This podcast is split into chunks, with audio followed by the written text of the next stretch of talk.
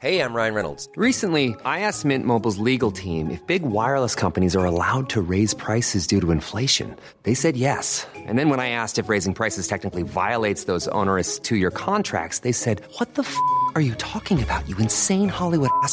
So to recap, we're cutting the price of Mint Unlimited from $30 a month to just $15 a month. Give it a try at mintmobile.com slash switch. $45 upfront for three months plus taxes and fees. Promo for new customers for limited time. Unlimited more than 40 gigabytes per month. Slows. Full terms at mintmobile.com.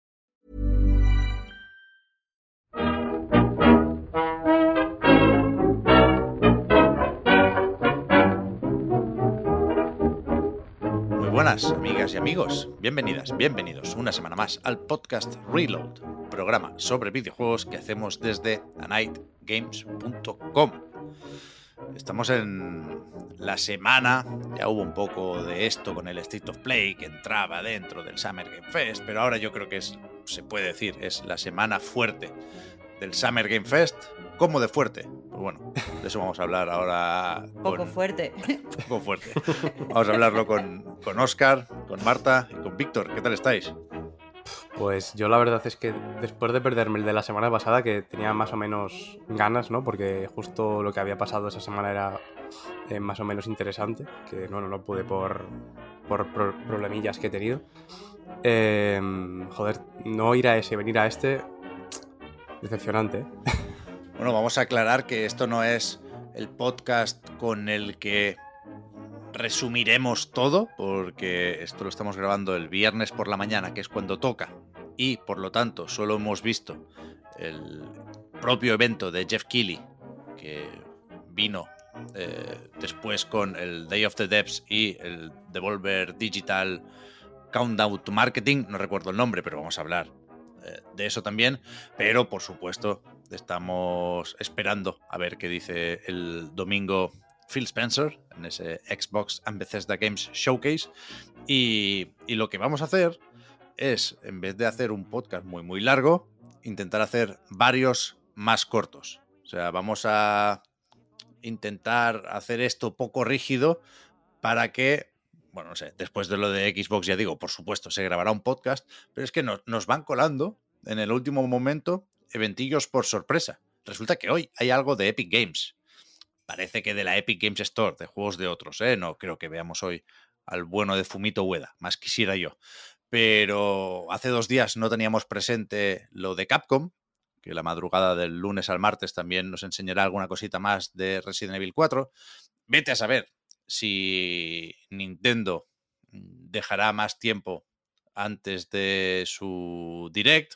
No lo sabemos, con lo cual vamos a eh, intentar estar preparados para poder encender los micrófonos rápidamente y grabar, editar y publicar esto más o menos rápido. Seguramente, si todo ha ido bien, eh, el podcast que estamos grabando ahora lo escucharéis o lo podréis escuchar en abierto antes del lunes, porque ya digo, el lunes ya habrá otros titulares. Pero vamos, va. Yo suelo hacer, eh, cada vez que empezamos el podcast Reload, aquello de preguntaros cómo estáis, ¿no? Por, por- por, bueno, no sé, por, por- por educación, por deferencia y porque es una fórmula que nos permite repasar quién hay en, en- en el programa esa semana y colar un poco de off topic en función de, de lo que quiera eh, poner sobre la mesa cada uno, ¿no? Pero hoy creo que, que los gamers, esta mañana, preguntamos, eh, ¿qué tal estás? Con, con un peso distinto, ¿no? Como cuando después de una final de, de- de- fútbol, que, que creo que ha perdido tu equipo, ¿no? Hoy he visto mucha gente preguntando por los ánimos de, de sus compañeros y compañeras. Esto es como cuando quedas con un colega cuando le han echado, al día siguiente que le han Eh, echado. ¿Qué, ese, qué tal estás? ese rollo, ese rollo. ¿Qué tal estás? Ese rollo. O sea, que es una pregunta que ya sabes que te va a decir mal, pero la tienes que hacer, evidentemente, porque es lo que nos, nos convierte en, en humanos, ¿no? O que te dice bi- bien, pero bueno, bueno pues, podría estar mejor, pero bueno.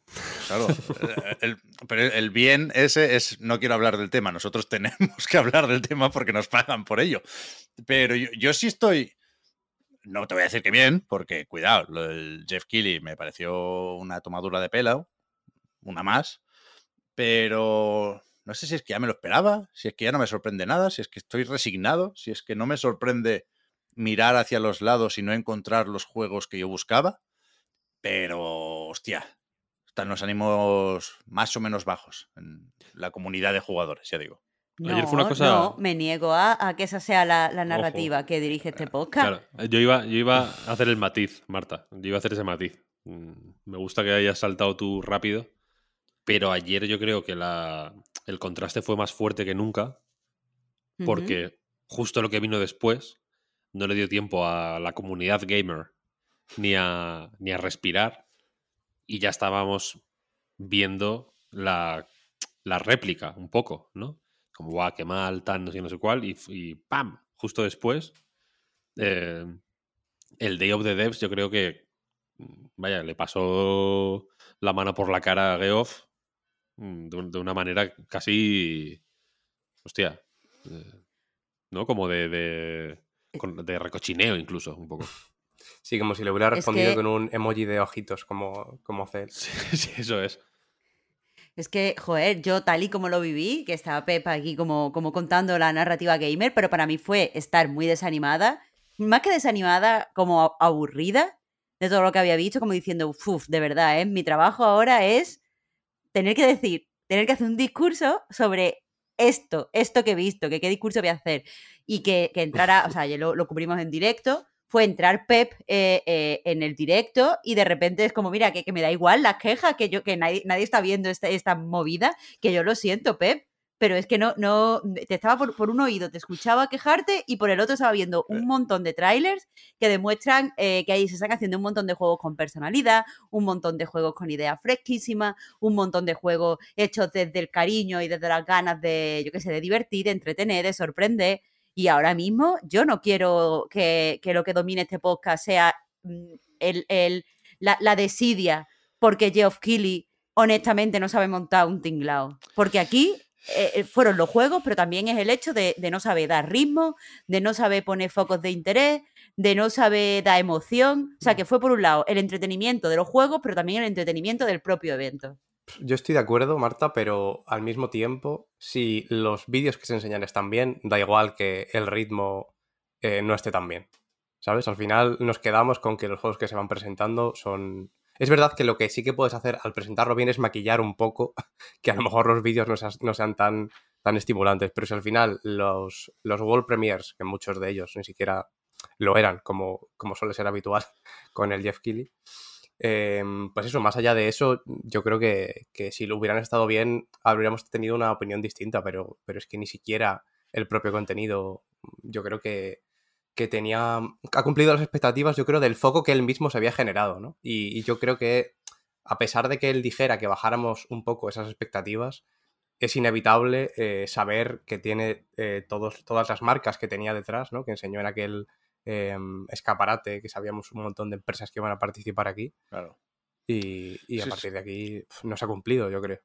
Es, es complicado, ¿eh? Porque lo tentador aquí, una vez más, es dejarse llevar, no sé si por la emoción o por la desidia, y simplificar un poco las cosas. Es decir, que el evento del Jeff fue una mierda y ya está. Y, Ujú. y- y echarle las culpas a él y no a los partners, que al final son los que mandan el material y los vídeos, ¿no? Yo creo que es, es mucho más interesante, efectivamente, Marta, el discurso de, eh, bueno, es que si quieres seguir disfrutando de esto como hasta ahora, necesitas sí o sí tener en cuenta los indies. Yo creo que es algo que lleva mucho tiempo siendo así, pero nunca se había visto o, o- o- o se nos había puesto delante de una forma tan evidente y tan seguida y con un contraste tan indiscutible, ¿no? Pero creo al mismo tiempo que primero, lo del Day of the Devs no estuvo tan, tan, tan bien. Estuvo, estuvo mejor que el Summer Game Fest. O- otro tono, ot- ot- otra vibra completamente distinta, mucho más luminoso, mucho más colorido, sin duda, ¿eh? Pero a mí no no me parecieron tampoco incontestables la mayoría de indies que vimos ahí. Y te diría, soy el primer sorprendido con esto, ¿eh? Te diría que, que lo de Devolver cumplió incluso un poco mejor con eso. Para Pero, mí, los, ah, los dos vídeos de la noche estuvieron en Devolver. A eso voy. Sí, a ver, Devolver evidentemente mm, tuvo la suerte o bueno, o, la- o el buen ojo de meter joder, pues, de, de- de cerrar con Skate Story, que podían haber abierto sin ningún problema, pero decidieron cerrar. Es un poco tener, reír el último, ¿no? En, en- en esa, en, en la primera jornada, porque el Skate Story para mí es lo, el- lo mejor que se vio ayer, de todo lo que se vio. Estoy de acuerdo. Pero sí que es cierto que eh, en otro momento histórico puede que eh, el Day of the Devs hubiera entrado peor. ¿Por qué? Porque pues estábamos todos más acostumbrados a jugar solo aventura de acción. eh, había, yo creo, mucha más hambre de first person shooter, de mm, shooter en tercera persona, de etcétera, etcétera. Pero ahora ya no. Yo creo que cada día más hay más gente eh, que, que busca o que, se, o que, o que mm, se estimula de una forma mucho más inmediata y más eh, y mejor en general, en mi opinión, con cosas nuevas, con fórmulas nuevas, que ven jugar no solo como sentarse a pegar tiros, ¿sabes? Como los marcianitos, sino como mm, experimentar cosas distintas, eh, que le encuentra diversión en, al hacer cosas eh, diferentes, en que, que la variedad de propuestas también tiene un valor infinitamente mayor que nunca. Por eso quizá el, el contraste entre lo del Summer Game Fest y el Day of the Devs ha sido este año más evidente que otros, cuando en realidad los indies llevan eh, salvando un poco la situación, yo te diría que 10 años. ¿eh? Sí, sí. O sea, sí, sí, con rotundidad y, y afirmando con la cabeza, pero, o sea, el pero lo tengo que colar también. Ah, Cuando hablaba del contraste, y insisto, me quedo totalmente, sin duda, con los indies antes que con lo visto en el Summer Game Fest, con alguna eh, pequeña excepción, pero, pero al mismo tiempo, y siendo aquí defensores desde hace muchísimo tiempo de la dieta variada, ¿eh? Nos habéis escuchado hablar y recomendar indies, pues eso, durante decenas de, de programas, igual cientos de programas, mira lo que te digo. más que de los otros. de Sí, hecho. sí, sí. Sí. Pero, pero creo que, a- que ayer eh, también quedó claro que es normal o comprensible, ya no querer ignorar los indies. Los indies no se pueden ignorar, insisto, ¿eh? pero a- ayer era fácil sentirse huérfano de AAA.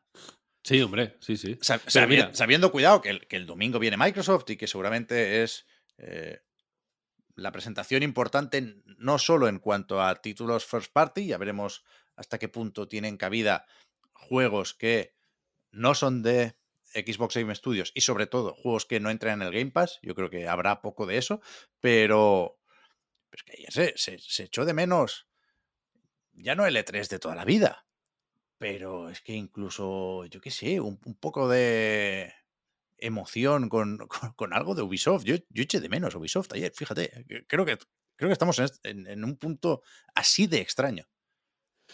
O sea, lo- lo com- ayer lo, lo- creo que lo dejé que incluso caer. No sé si lo. Lo dijiste suena- directamente. Sí, lo de Ubisoft, dicho a precisamente, Marta, sí, sí.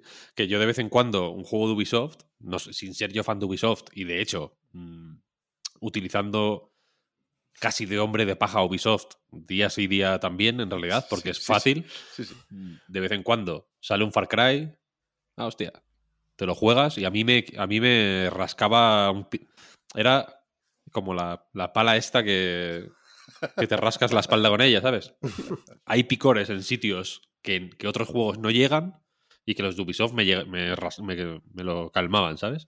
Pero fíjate, eh, yo reflexionando sobre este evento, me he dado cuenta de que aquí se está haciendo como una narrativa de indies versus otra cosa.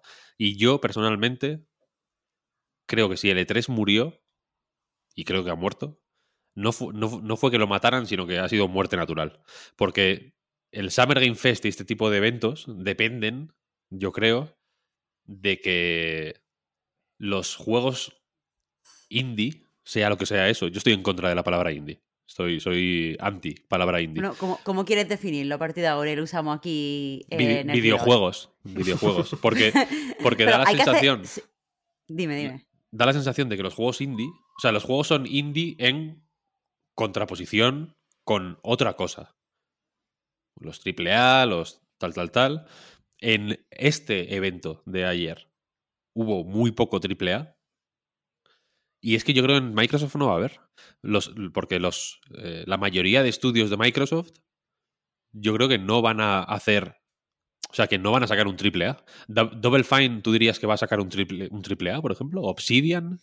Eh, Va a haber, va a haber tres. El, el- el- cooperativo del Halo, que lo enseñarán, el Forza, no sé qué, no sé cuál. Entonces, Geoff Keighley, de alguna manera, eh, ha venido a, Todo el mundo era como, hostia, ha venido aquí a comerle el pastel al E3. Y es que ha venido cuando, cuando es que el, el plato está vacío ya. Está, está, está comiendo migas y restos. No, no, no. eh, ¿Sabes lo que quiero decir? O sea, se está comiendo, pues, lo que le manda Focus de pronto, ¿sabes? Intentar colarnos el Aliens este de ayer, con que, que- que es un juego, joder, joder, cutre. Eso en un en un E3 no entra, quiero decir. En, en un E3 de los de toda la vida, No, el claro. juego de Aliens este, por ejemplo, no, no entra. La PC Gaming Show como mucho, eh. Eh, Es, efectivamente, ya, hay que tirar mierda. Ya, ya empieza Pep. Ya empieza Pep. Muy bien. es, son juegos de PC Gaming Show que no tienen el aura que tienen los juegos del PC Gaming Show. Porque los juegos del PC Gaming Show tienen aura de, de- de juego de PC. Eso es verdad. Que es una, que es una cosa que es como, como un. Como, una- Como es una algo capita especial. de, de grasa que da sabor. Es efectivamente algo, un algo que tienen los, los juegos de PC a su alrededor. Que una capita de grasa me parece una buena definición. Y que los hace especiales. Entonces, el, el Summer Game Fest, yo creo que depende su éxito o no de que exista efectivamente esta distinción entre ca- casi, ca- eh, casi este, estas distintas castas entre el juego AAA, como el, el- el videojuego. Hay videojuegos y luego hay indies, que son como otra cosa. Entonces yo propongo llamarlos juegos. Ayer en el Day of the Devs no se vieron juegos indies, se vieron videojuegos. Si los videojuegos son, eh, pues eso, creatividad, inventiva, innovación. Ahora, o sea, antes la innovación, por ejemplo, era lo teníamos todos en, el- en la punta de la boca. Mm. Innovación, innovación. Yo creo que hasta se... En 3D juegos yo creo que hasta lo puntuaban aparte, ¿sabes? La En- innovación. En, algún sitio se ha apuntado. sí. Innovación, innovación. Ahora no se puede. ¿Cómo, cómo puntúas en innovación el Calisto Protocol? Que, por, que Calisto Protocol a mí me parece un ejemplo muy guay porque es. El, es, es, es como el. el- el, eh, como un reflujo de estos que te vienen después de comer de, de, de lo de Death Space. Que igual en su día sí fue innovación, quiero decir. O sea, igual en su día. Pues igual era innovación de aquella forma, pero era. Es, es como un recuerdo, ¿sabes? Como un eco de una época en la que los juegos eran otra cosa. Es como la, el bis, los bises de los videojuegos, ¿sabes? Pero el concierto ha terminado ya. El Modern Warfare 2, hostia, el vídeo que pusieron era larguísimo. Muy largo. Uf, El, el uf. gameplay a mí me pareció Casi ocho minutazos, sí, sí. o- ocho minutos, Virgen sí. Santa. El, el gameplay a mí me pareció extremadamente normal, quiero decir. El resto de juegos, eh, yo qué sé, em, Witchfire, este que era el de... The El que, se, el que se santiguaba, el, el- el fulano. Con la izquierda. Con la izquierda, efectivamente.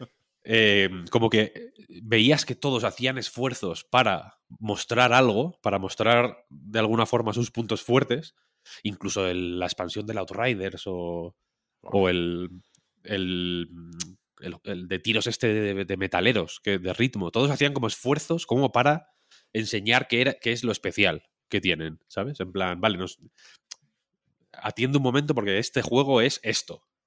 Y, se notaba como hay una tensión o un, un roce ahí de mm, que queremos mostrar algo. Lo que sea que tengamos. Pero el Modern Warfare 2 es el gameplay más pocho que he visto en mi puta vida. O sea, no tenía nada. ¿Qué, qué tiene el Modern Warfare? Girarte así para un lado un poco y pegar un tiro a un fulano que está corriendo ahí a tomar por el culo. Mm, Nada, los gráficos, como mucho. Es una. Y, y- y creo que, que nunca antes eh, había, había sido eso tan, tan poquita cosa, ¿sabes? Tan poquita cosa hasta el punto de que luego el puto juego de la mosca era re- revolucionario al lado, ¿sabes? Cuando es, un, cuando es un juego que sí, que puede ser muy guay y tal y cual, pero que lo- te lo pueden meter en, en itch.io y convertirse en una pequeña sorpresa eh, underground, ¿no? Mm. Pero que, que- que por el contraste que hubo entre los grandes juegos del Summer Game Fest, el Modern Warfare, el, el The Last of Us, ¿no? El, el Gotham Knights, todo esto. Los grandes de publishers grandes, de presupuestos tochos, de, ¿no? Con IPs potentes y tal. eh, que, que fueron tan tan flojos. El, el Last of Us ya no, ya no solo por no sé si se echa para la sorpresa, sino porque había una desgana ahí en, en cómo se presentó. ¿no? Cero, cero, cero sh- show, ¿sabes? Era, era muy, es como bajar las expectativas, pero coño, esfuérzate un poquito para que, lo, que lo poco que tienes, que se, que se vea bonito, ¿sabes? El remake fue como el extra de hablar de capturas del modo multijugador del The Last of Us 2. O sea, fue, fue es que ni, captura, un concept. Bueno, ¿sabes? es ver- eso es, ni Mirad estos concepts. Y es como, ah, pues son muy bellos. Muchas Pero a mí me parece eh, súper eh, interesante una cosa que dijiste durante la durante el evento, que aunque no estuve en el directo, pues es- lo estuve, os estuve escuchando mientras, sobre el de Callisto Protocol, precisamente. Yo creo que va a estar bien. A mí me apetece de sí, Callisto sí, a Protocol. mí también, a mí también. Y estoy totalmente de acuerdo en que creo que no va a ser precisamente por lo que enseñaron en el, en el, durante el evento, ¿no? Y creo que había también muchos problemas de eh, no saber qué enseñar de los propios juegos. Porque yo llevo escuchando a Marta eh, quejarse mucho tiempo de que hay muchos shooters. Y yo pensaba siempre, bueno, a ver, vale, es un shooter, están pegando tiros, pero aún así puede estar bien. Pues hoy, bueno, anoche lo entendí perfectamente, ¿no? Ya llegó un punto que dije, después de el undécimo shooter espacial, ¿qué nos queda? Bueno, pero es que- Precisamente, seguramente tengan muchas más cosas, además ese, ese shooter espacial que a lo mejor no nos están enseñando, pero no sé si creen, y ese a lo mejor también es el problema, ¿no? Que creen que el impacto está en enseñarnos que es un shooter espacial, más allá de todo lo demás que pueda tener. Se fue. de- Me estoy deprimiendo. Cada vez más. No- te, escuchando. no- no te deprimas, no te deprimas. Sí, porque es que no sé ni, ni, ni, ni por dónde entrar. Porque quiero comentar demasiadas cosas y, y- y todas me parecen lo bastante flojas como para desanimarme. Pero perdón, hago el esfuerzo. Yo creo que es catastrófico que se sigan presentando los juegos como se presentan. Es decir, que. Midnight Suns, un juego con un diseño de personajes, siendo esos personajes nada más y nada menos que superhéroes de Marvel, ¿eh? Es, es horrible el diseño. Son feos todos, hasta el puto Spider-Man es feo. Mira que hay que planteárselo para, para que te quede feo el Spider-Man, ¿eh? Y, y- van, y lo único que tiene este juego, más allá de la licencia desaprovechada, insisto, de Marvel, es que es un juego de Firaxis. Y que por lo tanto, todos sabemos, lo sabemos, a ciencia cierta, que va a ser un buen juego de estrategia. Pues van y no- esa parte no la enseñan. A tomar por culo. Ni cartas, ni gameplay, ni Dios que lo fundó. Una, un- una cinemática mala, pero mala, mala de pelotas. Y ala, resérvalo. Con, con esto me vas a convencer, cabrón. O sea, pero, pero es que estamos locos. El. Oh. Lo único que puede salvar el evento de ayer es que hubo poca publicidad en comparación con otros saraos del Kili, ¿eh? Nos libramos, lo comentábamos la semana pasada, de los anuncios de Meta, por lo menos, de Facebook. Pero, y, yo, hasta el momento final, iba pensando, bueno, por lo menos no me he sentido muy insultado hoy. Pero claro, a falta de novedades, de anuncios, y es verdad que la filtración de, de Last of Us le pudo hacer cierto daño. No lo tengo muy claro, pero es verdad que la posibilidad existe, le pudo hacer daño al evento, porque se quedaba sin sorpresas, ¿no? Pero, claro, cuando no hay nada más de lo que hablar, porque no hay nada de lo que hablar, eh, lo que cobra protagonismo son los momentos más bajos. Porque al final, para bien o para mal, para mal en este caso, se te han quedado en la cabeza, ¿no? Entonces, el, el- el otro, el Stormgate, aquel, el de Giant Frost, se llama, el de los ex Blizzard, que es como una mezcla entre StarCraft y un poco de Diablo, porque hay demonios por ahí. Hay, hay, al final se vieron un par de capturas del juego, que seguramente no va a ser StarCraft 3, pero probablemente sí será un juego de estrategia apañado.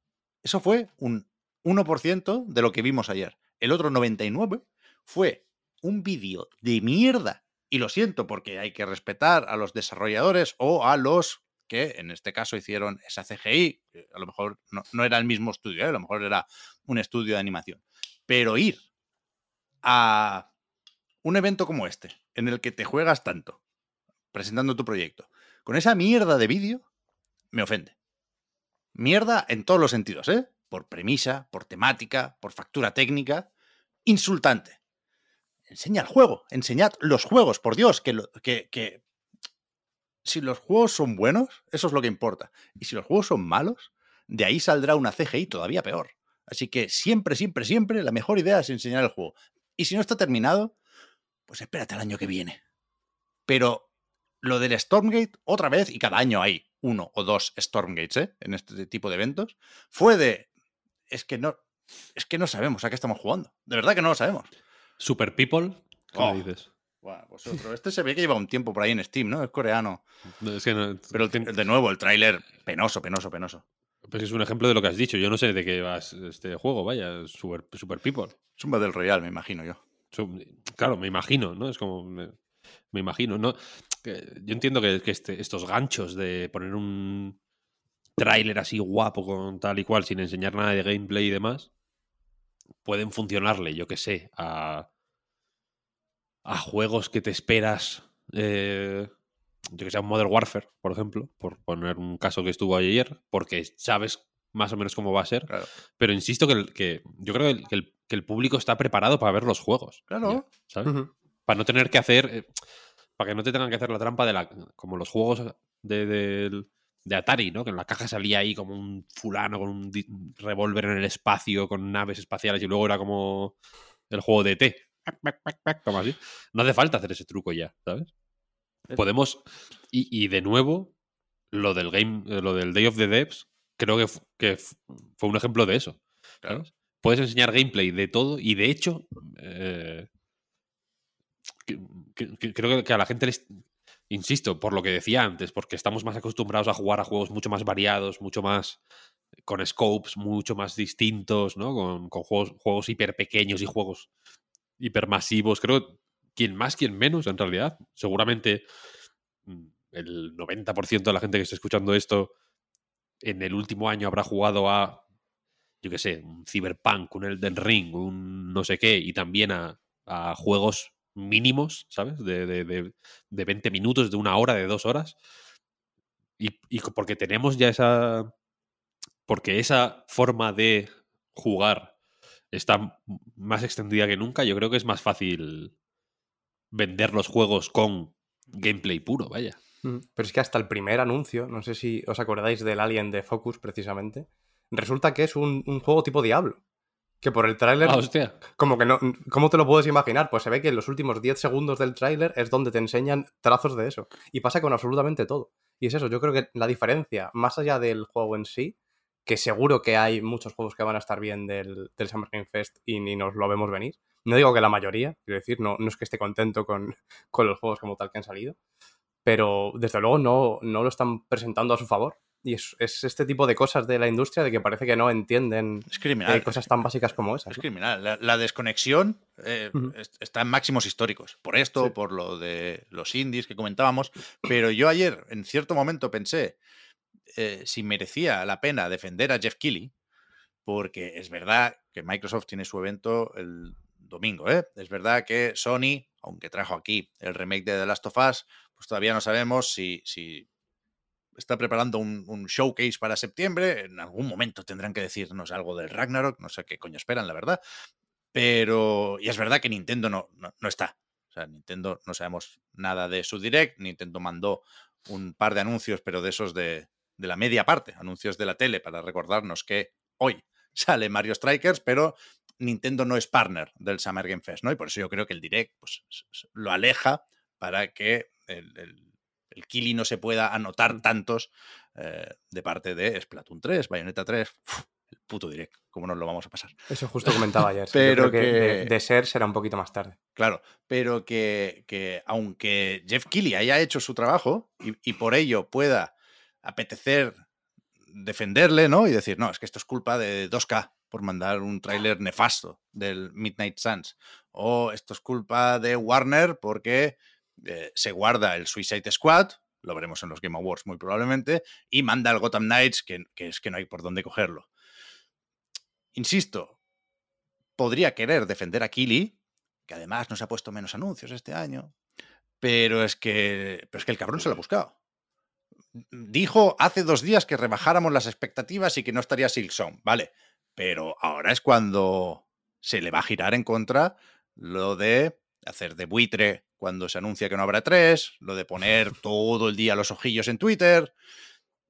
Él, él se, había, se había puesto aquí, se había, había agarrado el foco y se lo había apuntado hacia él. Y le viene muy, muy grande. Esta imagen que a veces parece que pretenda dar de salvador de las presentaciones y de los premios de los videojuegos, es que no cuela. Es que son muchos años ya con, con el asterisco del Elden Ring el año pasado, pero vale, ya, solo eso, es que solo eso nos ha dado el Kili. No le salen los eventos, lo siento mucho, pero no le salen. Y es que además esto que, que comentas, el hipotético discurso que podría servir para defenderle de, de que son los trailers que le han mandado, a ver, ni que él se hubiera enterado ayer de lo que iba a salir en la presentación, ¿no? Quiero decir que él sabía el evento que iba a Pero presentar. no le, puedes, no, no le puedes decir a 2K, mándame otro. O sea, lo que te mandan, te lo guardas y. No, no, claro, pero quiere decir que, que si él quiere hacer un evento digno, también entiendo que tiene que, que tomar decisiones en Sí, ese sí, sentido, claro, ¿no? En base a lo que le mande. Pues que le falló hasta el Kojima, ¿eh? Es que, este- es que le salió muy mal ayer todo, ¿eh? Holy shit. Yo os estoy escuchando y solo quería apuntar varias, varias ideas. Que es que, eh, mm, bueno, a, mí me pareció el, eh, que lo que se mostró, es verdad que no solo está mal lo que se mostró, sino cómo se mostró, más o menos lo que ha dicho Pep. Eh, pero creo que el problema de eso es un problema de, la industria que nos incluye también a nosotros, en el sentido de que durante muchos años hemos tenido, hemos hecho una distinción que es totalmente artificial, como la de indie que mencionaba Víctor, entre juegos que son de E3, o sea, esto no es E3, pero es no E3, y entonces pues se puede englobar dentro de lo que, esperamos algo similar, aunque no igual al E3. Entonces hemos hecho esta distinción artificial entre esto es algo de E3, esto es algo de no E3, esto es algo de E3, esto es algo de PC Gaming Show, así con, con- con desprecio. Y eso ha llevado a que eh, pues se tenga la conciencia, entiendo, las, la gente que se dedica a la comunicación de, de videojuegos, de que eh, eh, lo que se enseña en E3 tiene que ser algo que parezca una superproducción y que sea todo purita acción y que sea todo muy eh, adrenalínico y lleno de pistolas y lleno eh, y, con un, y con un aspecto eh, que tira al realismo y es oscuro y no sé qué, porque esos son los juegos que durante años hemos dicho, sí, sí, sí, sí, sí, estos son los juegos para este tipo de eventos. Entonces, pues la pesadilla, o sea, es la pescadilla que se muerde la cola, lo hemos dicho tanto que al final todo el mundo apunta ahí y como todo el mundo apunta ahí se nos hace aburrido y como se nos hace aburrido, pues intentan ser más adrenalínicos. Es que yo también entiendo que está mal enseñar, por ejemplo, el, Min- el Midnight Sun, que es un juego de estrategia sin estrategia. A mí eso es verdad que me parece pecado. Pero es que eh, a lo mejor si enseñas un poco de estrategia, mm, pueden pensar, o sea, la- los que hacen lo- los trailers, la, agencia de comunicación dicen, bueno, que si enseñamos estrategia van a decir esto de PC Gaming Show, esto no es tal. Entonces, eh, pues eso, al final nos hemos hecho la cama y nos hemos acostado. Que los eventos de indie, yo, mm, venga, voy a, voy a decir que todos los juegos del, o sea, a mí me gustó mucho ver los juegos de- del Day of the Depths, lo estaba diciendo durante el directo. Y, y es cierto que, eh, bueno, mm, eh, fue el contraste muchas veces lo que les hizo bueno. Porque, por ejemplo, el juego de la mosca que mencionaba Víctor, a mí me gustó cuando lo vi, pero después en la cama estaba pensando, hostia, esto es un poco el Minute. Tienes un tiempo muy Mm. reducido para explorar una habitación y tienes un montón de interacciones diferentes que puedes hacer. Eh, sobre el papel es el mismo juego. Y a lo mejor, si hubiera visto descontextualizado el evento, me hubiera dado cuenta rápidamente y hubiera apuntado a eso. Pero en contraste, me estaba pareciendo todo fresquísimo y originalísimo. Sí, sí. ¿Sabes? No, estaba, estaba pensando en contraste. Y claro, el la, contraste se la causa por eso. propuesta, la propuesta es parecida, pero en el juego de la mosca, la, los verbos, digamos, ¿no? lo, lo que haces es muy distinto al Minute, en Sí, realidad. sí. Se- tiene un Mm. sentido del humor, Yo lo veo más. joder, que supura, ¿sabes? O sea, que es un Yo juego lo veo más se- ganso, ¿eh? El juego, el Time Flies. Sí. También, también Pero- pero puede este tener tipo- ese rollo eh, Untitled Goose Game. Mm. Eh, son- son- a- a- hay- había muchos juegos en el Day of the Devs que efectivamente no, yo que sé, a mí el Planet of Lana este, por ejemplo, me pinta más mal que para qué. Sí. Y yo que sé, el Escape Academy, para quien lo quiera, porque a mí no me interesa. Eh, Bed and Breakfast me interesó más o menos poco también. Pero en general, todos tenían. Eran vibrantes, Bueno, ¿sabes? Como que tenían, eso- tenían. Se les notaba el pulso. Y querían en enseñar su juego, no esconderlo. Es que, es que es algo tan Y se veían, se veían esto. los juegos, efectivamente. El en el. en, eh, algunos del Summer Game Fest, no todos, porque ahí estaban, yo que sé, Street Fighter 6, por ejemplo. Que, que como primer juego, pues muy bien, fenomenal. Eh, pero fijaos que ni lo habíamos mencionado hasta ahora, ¿eh? Fijaos hasta qué punto quedó enterrado. Eh, pero había muchos juegos que eran como. ¿Cómo se llama la película esta de. de los dos chavales que, que, que van con el cadáver, con las gafas de sol? Este muerto está muy vivo. Este muerto está. mu- ¿No? Eran como. eh, juegos que, que, que, que están en, en- muerte cerebral. Que, les, que como que se- les tienen como ver las manos para que hagan algo, porque no. No, no sé, no me. no- eh, yo no me imagino jugando a Nightingale, por ejemplo. Habrá quien, habrá quien sí, no lo sé. Pero si el tráiler primero que se enseñó de Nightingale, que ya era como survival más steampunk, un poco Bullfighter, Firefighter, si me preguntáis a mí. Pero ayer ya que de pronto hay de todo, ¿no? Como que han metido todo lo que han podido. Sí, sí. Falta un vikingo por ahí. Cartas. Y una, cartas. una cosilla, el, el, em, el de la mosca, ¿no era este que cambiaba el tiempo que, de vida que tenía la mosca en función del sitio donde vivas, Sí. la esperanza de Sí. vida? Era este. Sí, sí. Pues eh, respondiendo a, a Marta, lo que decía, estoy de acuerdo en que a lo mejor hemos generado, o habéis, ¿no? Porque yo no llevo tanto tiempo aquí, hago casi siempre este Uy, no ve cómo ocurre el punto. Uh, mira, mira, mira. Bueno, venga, pues hemos, hemos, a mí me da igual, si es que yo llevo aquí un año, o sea, tampoco... Sí, sí, pero para otras cosas sí que te incluye, ¿eh? Qué, qué fuerte. qué So- Solo sacarme siempre que puedo, Marta, no te hagas a... Pero, eh, bueno, pues hemos, hemos como prensa desde hace muchísimos años, eh, a lo mejor puesto esa base, ¿no? Ese, eh, esa premisa, esa, esa forma de ver los eventos de que lo que importa es la acción o los tiros. Yo estoy de acuerdo en que eso ha ocurrido, pero Yo no, ¿eh? no creo que sea este el punto de, en el que nos hemos dado cuenta de que no. Yo creo que eso a lo mejor pasó hace un par de años o incluso, o incluso alguno más. O sea, quiero decir, esa, esa pero, pero transición hay un hasta darnos tiempo cuenta. entre que empieza un discurso a surgir y eh, el discurso llega a, a la suficiente gente como para que veamos cambios.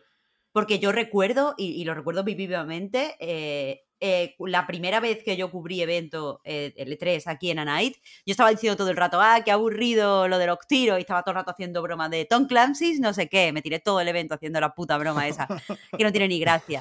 Pero la gente en ese momento no, no estaba conmigo, no pensaba como yo. Que no digo que yo fuera pionera en decir eso, lo que te quiero decir es que en ese momento era relativamente minoritario y venía siempre de gente que suele jugar a indies. Pero hoy lo está diciendo Pep. Entonces, de aquí a que pero- cale a la gente que tiene que hacer estas cosas. Pero yo no digo que tú lo digas hoy por primera vez, lo digo que incluso la gente ya, que juega ya. mucho a, a juegos grandes. Sí, sí, sí, pero que yo creo que hay una distinción aquí, un matiz, y, y mira que soy yo poco amigo de no responsabilizar a la crítica o a la prensa o a la comunidad o a los jugadores, ¿eh? Pero compro la parte del discurso que tiene que ver con se suelen menospreciar cierto tipo de juegos, pero no compro la parte del discurso que, que, que- que- no tiene en cuenta que ahí sí estamos de acuerdo desde hace muchos años, muchos años, diciendo hay que enseñar gameplay. To- Todo el mundo, todo el mundo, o, o todos los que jugamos habitualmente, llevamos que 10 años, 5 años como poco, diciendo es que la CGI ya no cuelan. Enséñame el juego. No te creo, enséñame el juego. Me da igual la peliculita, enséñame el juego Eso es verdad. años y años y años unanimidad sobre eso. Y, y- y- y, eh, han pillado todas aquí, ¿eh? El año pasado. El principal problema de la conferencia de Microsoft, y espero que lo remedien, así parece que será este año, fue que hubo mucha CGI y poco gameplay. Lo de Sí. pedir más gameplay es unánime desde hace mucho tiempo. Y no sé, de verdad, no sé por qué, no les sale de los cojones. Y yo mismo, por ejemplo, Marta, te he, he dicho antes que por primera vez como que he visto de forma tan clara el, el tema de lo de los shooters, ¿no? Lo que decía de que te lo llevo a ti escuchando decir mucho tiempo. Y, y es cierto que, que ya digo que esta ha sido la vez como que lo he visto más claro, pero no por eso eh, no ha habido ese tiempo de transición, ya digo, desde hace relativo tiempo. Y, y a lo mejor eh, nosotros como eh, personas que tenemos que hablar de lo que vemos no tenemos tanta responsabilidad como los que nos lo presentan para que nosotros hablemos de ello en función de, de lo que vemos, precisamente. ¿no? Y a lo mejor quiero decir que, que ellos son los que se tienen que dar cuenta primero. Mm, Aquí el villano es Geoff Keighley. Mm, yo No, eso- A ver, eso sí, siempre, sí, eso cada sí. día. Eh, es que no, no intentaba disputar eso. Lo que quiero decir es que, que eso, que y no digo que sea culpa de la prensa, no estoy diciendo que Grada sea culpa en exclusiva, digo que esto es una situación Sí, sí, sí. en la que todos los agentes hemos, hemos llevado esto a una dirección extrema. Y eh, eso, eso cambiará cuando empiecen a cambiar los discursos. A fin de cuentas, hacer periodismo eh, cultural o periodismo de videojuegos o escribir de videojuegos, hablar de videojuegos, eh, de cuando decimos hay responsabilidades, hay no sé qué, es precisamente porque se crea corriente de opinión y eso lleva a que se creen, te- se creen tendencias y eso lleva a, pues, a generar discursos. Y yo creo que, que todos hemos actuado para que ayer todo fuera una mierda. Bueno, lo de Geoff Keighley fuera una mierda como fue. Desde Geoff Keighley a nosotros. Seguramente sí, seguramente Estoy sí. de acuerdo. Pero ahora mi preocupación es la falta de cierto tipo de juegos.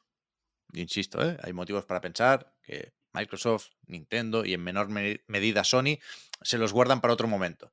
Pero no parece que, eh, bueno, Activision estaba aquí con su Call of Duty, ¿no? Pero que Electronic Arts, Ubisoft, eh, Warner no van a tener muchos más escaparates. No sabemos que no habrá Ubisoft Forward en verano, de hecho, ni EA Play. Con lo cual, si, si no le mandaron un vídeo mejor al Kili, tenemos que pensar que hay algún motivo aquí, eh, no sé cómo de oculto. Entonces, me temo que hay dos opciones.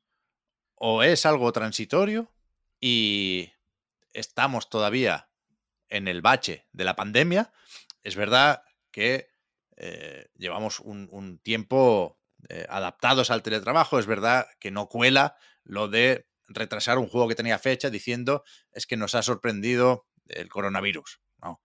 Pero sí es muy fácil eh, entender o sospechar que, que- tiene todavía consecuencias, porque los desarrollos son muy largos y porque eh, era un poco naif pensar que se iba a notar solo durante un año esto.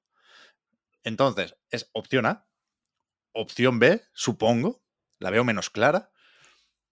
Estamos en mitad de una transición hacia no sé muy bien dónde, seguramente no el metaverso, pero sí eh, esa apuesta todavía más decidida por los juegos como servicio. ¿O, qué? Yo- es que de verdad que no sé por qué nos, de nuevo, ¿eh? ejemplo más claro y punching back. ¿Por qué no saca, por qué no saca juegos Ubisoft? Eso, a ver, mm, yo no creo que sea una pregunta baladí. Quiero decir, eh, Ubisoft, más que la mayoría de compañías así grandes, depende de lanzar juegos. No tiene. No es una compañía que tenga un Fortnite o un Warzone o un Apex. Al final, Al revés. el Roller Champions parece que no. Claro, por eso, al revés, por eso digo al revés, efectivamente. Seguramente les gustaría, y lo han intentado alguna vez, pero de momento no les ha salido la jugada. Entonces dependen, evidentemente, de lanzar juegos. El, el, el que no tengan juegos es algo que se ha comentado y que se lleva comentando un buen tiempo. Aunque es inexacto decir que no saquen juegos, ¿no? Evidentemente, porque han ido sacando poco a poco. Sí, sí. Pero, por ejemplo, el último Far Cry, el último Assassin's Creed, el, el Watch Dogs, por ejemplo, yo creo que han hecho menos ruido de lo que podrían. No sé, ¿eh? Las ventas y los informes financieros dicen algo distinto. Pero es verdad que la sensación es que faltan juegos. que- de ese tipo, ¿eh? insisto. Pero, pero es verdad que la sensación es nueva. Eso sí es, claro, es, es- es diferente. Hay algo. Sí, pero que es- es- a eso es a lo que voy. Probablemente se vendan mucho. Esto es lo típico de. eh, ostras, eh, ¿cómo es que este juego que no conoces de nada en Steam ha vendido 50 millones y no lo sabías? ¿Sabes? O de, o de pronto tiene eh, 80.000 jugadores concurrentes o 200.000 jugadores concurrentes todos los días, ¿sabes? Hay es esa sensación de algo está, algo está pasando. Pero, no sé, a mí lo- ya, ya digo, la- el, el juego Ubisoft creo que cada vez eh, convence menos. Y antes, eh, o sea, la situación era distinta porque salían muchos. Entonces, bueno, pues se podían.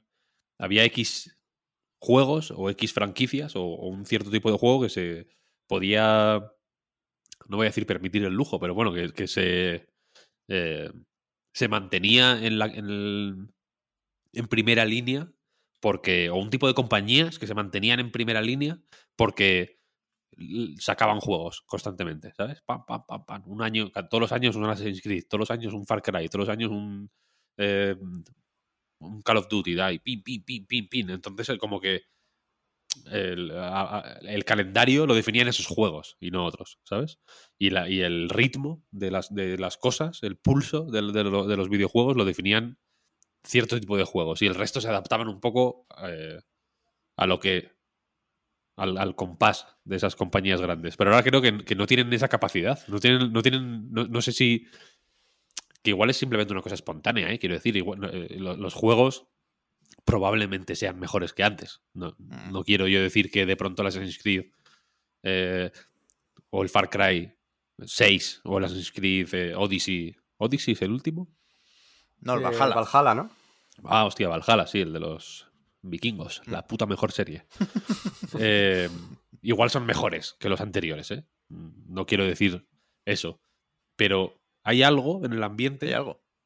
Y, y yo creo que es eso. Pues que, que, que, que nos hemos que, bu- que buscamos otras cosas. ¿sabes?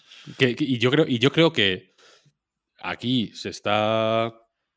eh, igual alguien está escuchando y está diciendo, Dios, qué ambiente aquí como de funeral, ¿no? De pantano. Y en realidad yo creo que es lo contrario. O sea, yo creo que lo que. que estábamos en, en oruga, en modo oruga, y ahora los videojuegos son una mariposa. ¿Sabes? O sea, los juegos ahora han, han nacido. Está- estaban en fase embrionaria y se han abierto las alas y ahora simplemente nos gusta jugar a más cosas. Estaba mirando esta mañana el Game Pass. He dicho, bueno, voy a bajarme algo del Game Pass, a ver qué, a ver qué puedo picotear. Y me metí en agregados recientemente y fue fenomenal, la verdad. O sea, me, me gustó la sensación, porque estaba el Assassin's Creed, efectivamente, ahí, que me lo puse a bajar. Eh, estaba el Disc Room, estaba el Chorus, estaba eh, los Ninja Gaiden, ¿no? Había como una variedad ahí. Está- me bajé también el Floppy Nights. Eh, Eso, para mí esos son los videojuegos, ¿sabes? To- todas esas cosas y más, a- Sí, sí. ¿sabes? Y, y lo... Y, lo y, y no, o sea, no quiero decir que, yo qué sé, que Activision quiera eh, pisarnos el cuello o, o- o l- limitar lo que, lo, lo que creemos que es un videojuego, pero de alguna manera su estrategia de poner a todo Perry a trabajar en el Call of Duty, por ejemplo, creo que es limitante. Y, creo que va, y creo que va en contra de lo que puede ir a favor de sus... eh, de Activision como empresa, quizá.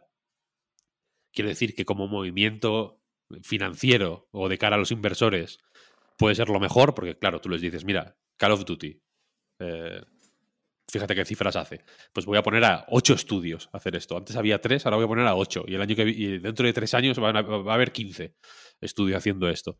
Y esperamos que las cifras suban así. Fenomenal. No lo discuto y correcto. Quiero decir, si quieren que eso sea la, su aproximación a los negocios, entiendo que es la más exitosa y que si tienen bonus de cientos de millones al año, mm, lo que yo pueda opinar es irrelevante en ese sentido. Pero creo que lo que, como, como ya se ha visto en Electronic Arts, por ejemplo, ¿eh? no, no hace falta, o sea que no es un caso nuevo, no estoy haciendo futurología. Lo que les puede ir bien a ellos, a sus cuentas, creo que ahora mismo va en contra de lo que la peña espera de los juegos, ¿sabes? Mm. Sí, sí, pero, o sea, cuidado, ¿eh? Por, por si alguien no nos conocía, un saludo, encantado.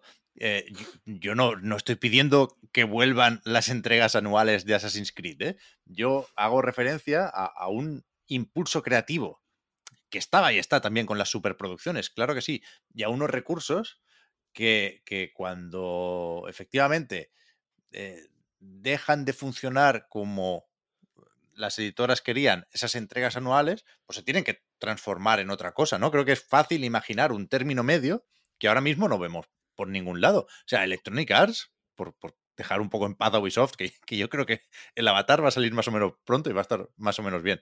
Yo confío bastante en Massive. Y el Ra- Mario y Rabbids, tío. Mario Rabbit, Sí, por supuesto. sí. Pero que Electronic Arts, igual es más exagerado, va a salir de este 3 con un logo de Dragon Age Inquisition, que encima es feo hasta el logo.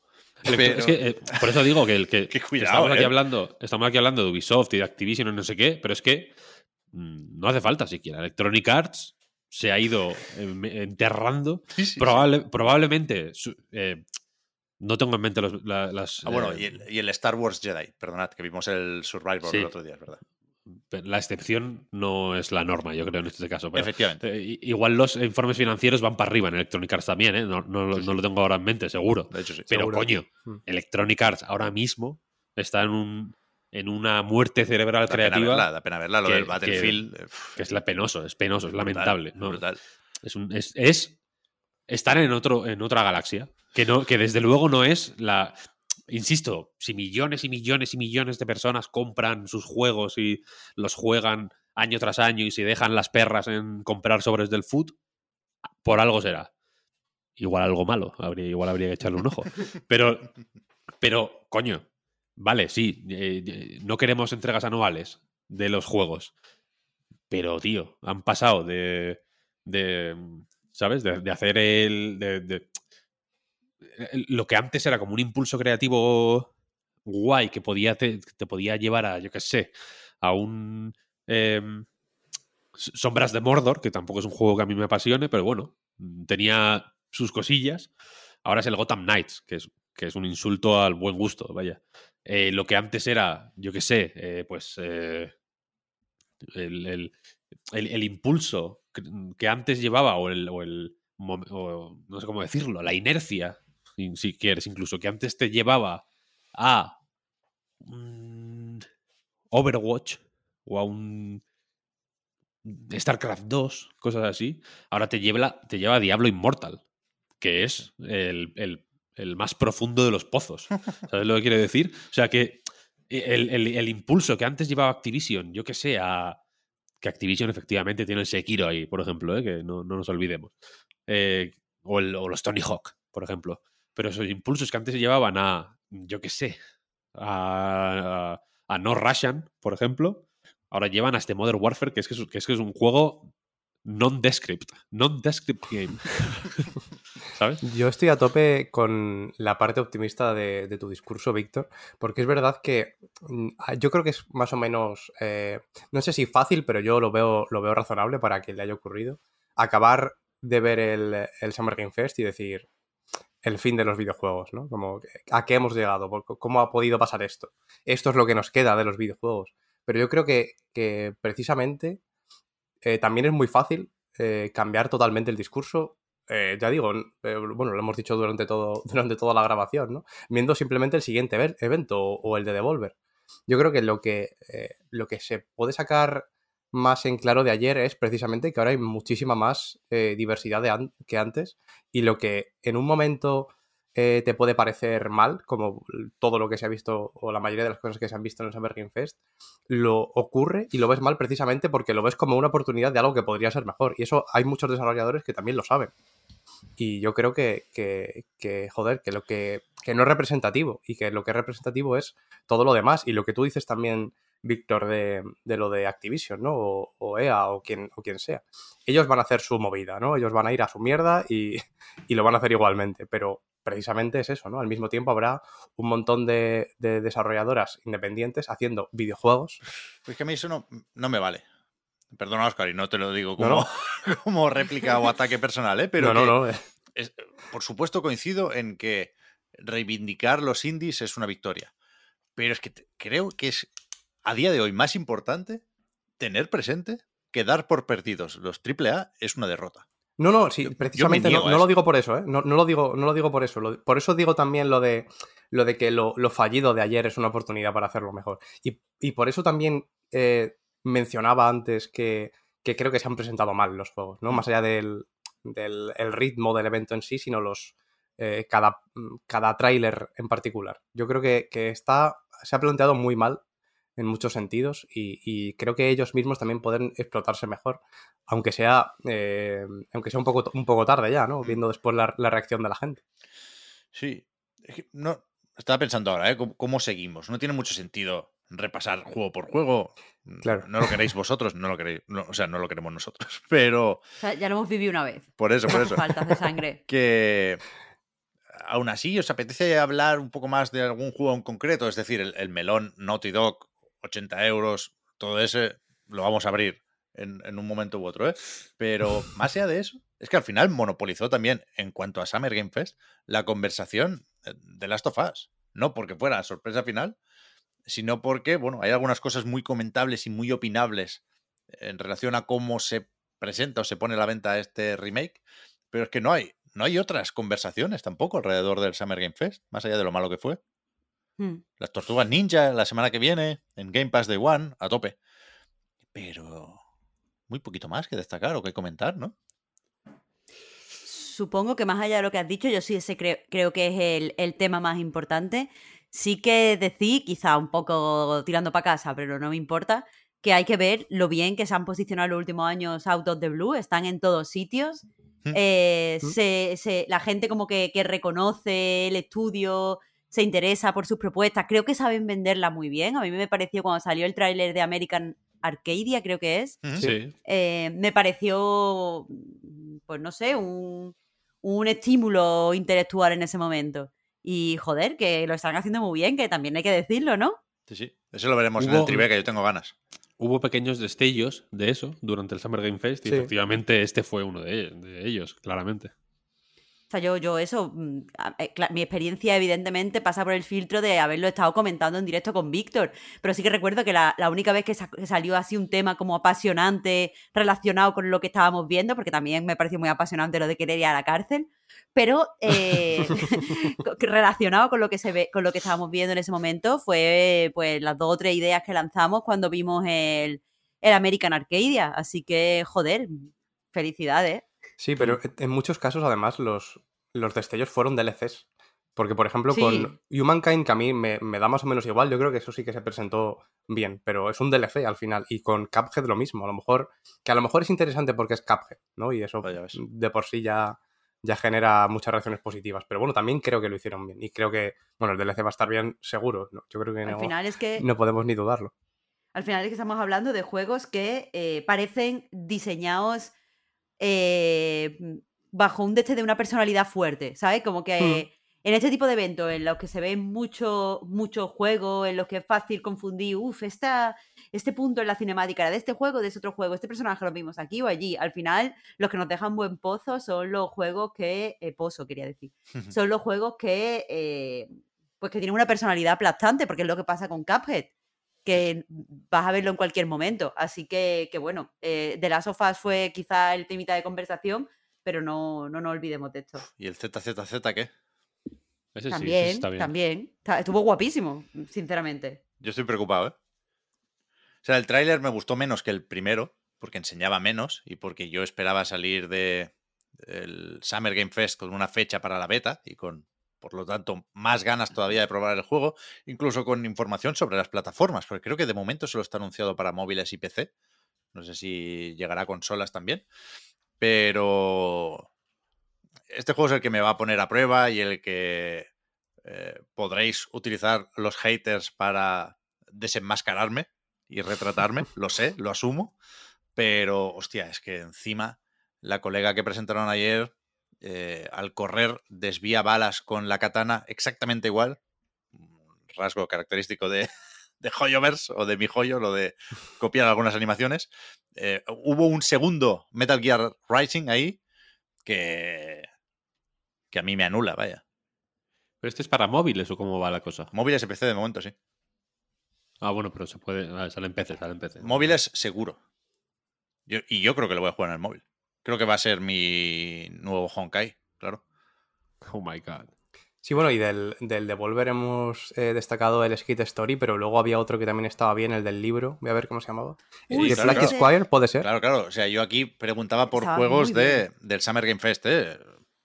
Luego, si queréis, llegamos a, a Devolver. Mm. Pero sí, bueno, sí. el routing, precisamente, el tema de la personalidad, yo creo que tenía un poquito más que el resto de. Precisamente siendo también eh, un juego relativamente futurista, ¿no? Parece que está ambientado como una especie de nave. Pero bueno, yo creo que sí que tenía un poquito más que el Yo resto. Que desco- era de desconfío un poco de los juegos que se hacen bola de esta forma. Porque el routine eh, lleva 10 años O sea, en desarrollo, ¿eh? Sí, sí, sí, una barbaridad. Sí, lleva mucho tiempo. y a lo mejor no, ha sido un desarrollo continuo, pero a la primera no salió. Por lo que sea, ¿eh? Por algo será así. Que luego a lo mejor fue una cuestión de mala suerte o de falta de recursos y ha venido, creo que es Raw Fury, ¿no? A recuperarlo. Eso es. sí. Sí. Pero Bueno, a lo mejor había un tema personal también, que simplemente por pues, supuesto, han por podido supuesto, por retomarlo supuesto. y ya está, claro. Pero yo cuando veo juegos y me suena, hostia, yo de esto no escribí hace ocho años, y efectivamente lo busco en Google y me sale la noticia en la night. A, a ve- a veces me echa esto un poco para atrás, pero bueno, manías personales y sí pinta bien el routine, sí. En su momento, de hecho, cuando se anunció por primera vez, lo esperábamos en general con muchas ganas, porque no sé si me confundo, pero no había coincidido con la película esta de Moon. Esta es la del hijo de David Bowie. Sí. Me suena que había un rollo por ahí que se trazaron algunos paralelismos. Sí, sí. Good old days. Pero va, The Last of Us, parte 1. Hi, I'm Daniel, founder of Pretty Litter. Cats and cat owners deserve better than any old fashioned litter. That's why I teamed up with scientists and veterinarians to create Pretty Litter. Its innovative crystal formula has superior odor control and weighs up to 80% less than clay litter. Pretty Litter even monitors health by changing colors to help detect early signs of potential illness. It's the world's smartest kitty litter. Go to prettylitter.com and use code ACAST for 20% off your first order and a free cat toy. Terms and conditions apply. See site for details. Millions of people have lost weight with personalized plans from Noom, like Evan, who can't stand salads and still lost 50 pounds. Salads, generally, for most people, are the easy button, right? For me, that wasn't an option. I never really was a salad guy. That's just not who I am. But Noom worked for me. Get your personalized plan today at Noom.com. Real Noom user compensated to provide their story. In four weeks, the typical Noom user can expect to lose one to two pounds per week. Individual results may vary. Bueno, empezaron. Empezamos como empezó Neil, va. Con noticias sobre el multijugador. No sé hasta qué punto se puede decir todavía lo de que es el multijugador de The Last of Us parte 2, porque hace tiempo que sabemos, porque sucedió, pero también porque avisaron desde la desarrolladora, ¿eh? que The Last of Us parte 2 era un juego para un solo jugador, que lo que eh, en cierto momento supongo se planteó como modo multijugador, como eh, la continuación de ese modo facciones que sí estaba en el primer de Last of Us, pues ya se había independizado y era un proyecto eh, propio y standalone y que efectivamente lo repasábamos, Víctor, en la recarga activa a través de ofertas de trabajo teníamos la noción de que iba a incorporar elementos narrativos y ayer Neil Druckmann lo dijo muy claramente, ¿eh? esto tendrá una historia y será multijugador, tendrá eh, elementos de juego como servicio, pero también tendrá su historia. Y a mí me llama esto, ¿eh? Mm, Puede ser, a ver, yo entiendo que los elementos de juego como servicio son la bajona, pero también entiendo que tienen suficiente prestigio en juego aquí, Naughty Dog, como para que si cacarean tanto lo de, lo, de los elementos narrativos o la historia o no sé qué, no sé cuál, o de- y, y- y ha- hablan tanto sobre la mezcla de multijugador con eh, experiencia narrativa, etcétera, etcétera, es porque algo se han inventado que va a ser interesante. Es que yo creo que sí. Es, es Naughty Dog, quiero Sí. decir. Es que yo me, Justo se la juegan- narrativa- a mí me, me suena un poco a que esta vez sí van a hacer lo que insinuaban en facciones, que tú tenías tu campamento y, y pasaban cosas fuera de las partidas, ¿no? Al final las partidas eran como parecidas a las de un Gears of War. Pero si perdías, moría gente de tu campamento y había un- una pinceladita de gestión de recursos. Y si esto se explicita y se hace y se incorpora al diseño y a las partidas y al, supongo que será un mundo abierto, yo es que llevo desde, desde eso, desde que salió el primer Last of Us, imaginando qué querían hacer de verdad con, con las facciones y me temo que ahora lo- lo están haciendo. No sé si se dijo el año que viene habrá más información o el año que viene saldrá. Yo creo que el año que viene habrá más información de entrada. Lo de salir ya veremos. Y que, y que no saldrá. Tienen que. Está, bueno, ni- El año que viene No, no sé, tío. no lo sé. Se vienen, se vienen muchos, cosita, ¿no? se vienen muchos juegos como servicio, ¿eh? lo dijo el Jimbo que hizo unas gráficas ahí. Pero ya Mm. veremos, ya veremos, ya veremos. Bueno, también ya, ya que se han quitado de encima, precisamente, que yo creo que es la, una de las mejores ventajas que tiene el tema del, del remake, que vaya a salir ya, que, que por lo menos esa carga se la quitan y pueden Mm. Dedicarse a otra cosa. Y la yo creo que serie sí que puede salir. la acaban de rodar hoy, eh, decía Druckmann, la serie. Y es que el Druckmann, el cabrón, yo creo que, que es inteligente, ¿eh? porque ayer, aparte de todo esto y que pasó un poco más desapercibido, aprovechó para decir que él está dirigiendo un nuevo proyecto en Naughty Dog, que es muy pronto, Mm, Sí, sí. que, que aquí Mm. se marcan dos casillas, digamos. Hay otro proyecto de Naughty Dog por si no estás convencido con el remake, por si no te gusta el multijugador, y hashtag se queda. Quiero decir, Neil Druckmann no se va a hacer películas a HBO, se vuelve a Naughty Dog. Que yo tenía mis dudas, la verdad. Entonces, encima se lo, Killy se lo dijo así, ¿no? En plan, bueno, ¿y los juegos qué? ¿Sigues haciendo juegos? ¿Te, te sigue- Esto es pasivo-agresivo, tío. te inte- te interesa aquello ya? O de- ¿Te ha ido a Hollywood, tío? Y con el remake, ¿qué hacemos? Ayudadme aquí también, porque yo no sé qué pensar. Por un lado, el remake yo creo que es otro caso de... Antes no lo he mencionado por un poco por deferencia, pero creo que es que evidentemente el tipo de impulso creativo que hay detrás de un remake y más de este, que es más o menos... Bueno, el juego no es tan antiguo, tuvo ya una remasterización de por medio, Hmm. eh, es menos necesario en realidad, porque se puede jugar al The Last of Us en, en Play 5. Puede que mucha gente lo haya jugado porque creo que está en la, en la colección está del Plus, ¿no? De- O lo dieron con el Plus, incluso en su momento, sí. En la en colección está seguro. Todo sí, el mundo ha jugado a Last of Us. se ha podido, claro, se ha podido jugar, entonces es menos necesario. Quiero decir que no es, yo qué sé, un remake de el primer Crash Bandicoot, ¿sabes? Que es más difícil de jugar. Es algo bueno, que no sabes muy bien a qué, em, a qué interés responde, pero al mismo tiempo a mí me gustan mucho los remakes estos y, me- y- y me pasa un buen rato mirando comparativas y, y comparando fotos y Y viéndolo No, igual. no, joder, para nada, al No se ve revés. igual, ¿no? Se ve el día y la noche, quiero decir. Si es que los es- o sea, no, no es, no es eh, las comparativas que se han puesto, que es como los mismos planos y tal del remaster y Mm. el remake. Joder, eh, estaba viendo ahora una mientras hablabais de que se ve como Ellie, que evidentemente la cara es distinta y tal y cual, pero detrás tiene un sofá.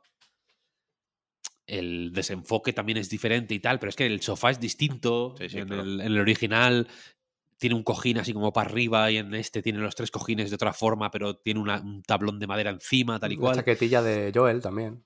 Mm, la- joder, la chaquetilla de Joel es eh, game changer. Total. Entonces, efectivamente, lo veo una inutilidad si me.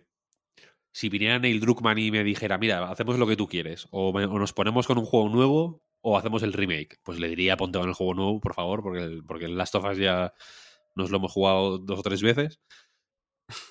Pero, joder, me pinta, o sea, la pinta que tiene me parece buena.